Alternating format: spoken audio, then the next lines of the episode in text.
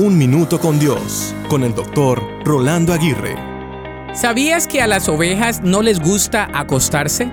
Nosotros somos como ellas, con nuestra intranquilidad. Sin embargo, si no descansamos, Dios nos hará descansar. El descansar no es el único camino, pero sí es muy saludable.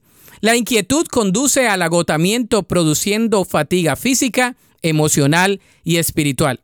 Necesitas más que dormir para curar estos dos últimos. Uno de los nombres hebreos de Dios es Jehová Shalom. Shalom significa paz. Jehová Shalom significa yo soy el Dios de la paz. Jesús dice en Juan 14, 27, les dejo un regalo, paz en la mente y en el corazón.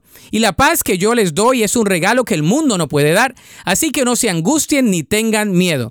Si Dios dice te estoy ofreciendo un regalo de paz, lo dice en serio.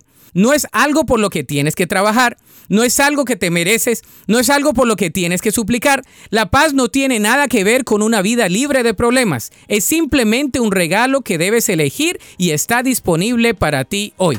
La Biblia dice en el Salmo 127.2, de nada sirve que ustedes se levanten muy temprano, ni que se acuesten muy tarde, ni que trabajen muy duro para ganarse el pan. Cuando Dios quiere a alguien, le da un sueño tranquilo. Para escuchar episodios anteriores, visita unminutocondios.org.